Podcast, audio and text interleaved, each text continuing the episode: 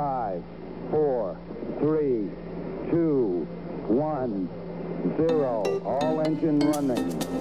Liftoff. We have a liftoff. MNF répond à vos questions. Comment on fait pour prendre des photos en noir et blanc? Le noir et blanc est né avec l'invention de la photographie dans les années 1830. Pendant très longtemps, la photographie en noir et blanc a été le seul support disponible.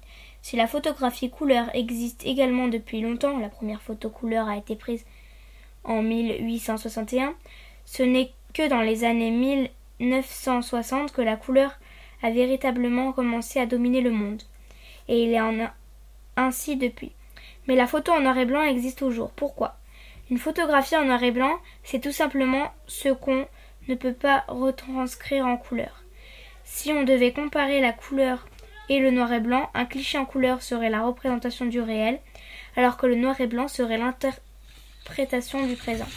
Alors, mais laisse-toi porter par ton inspiration et essaye de capturer l'émotion.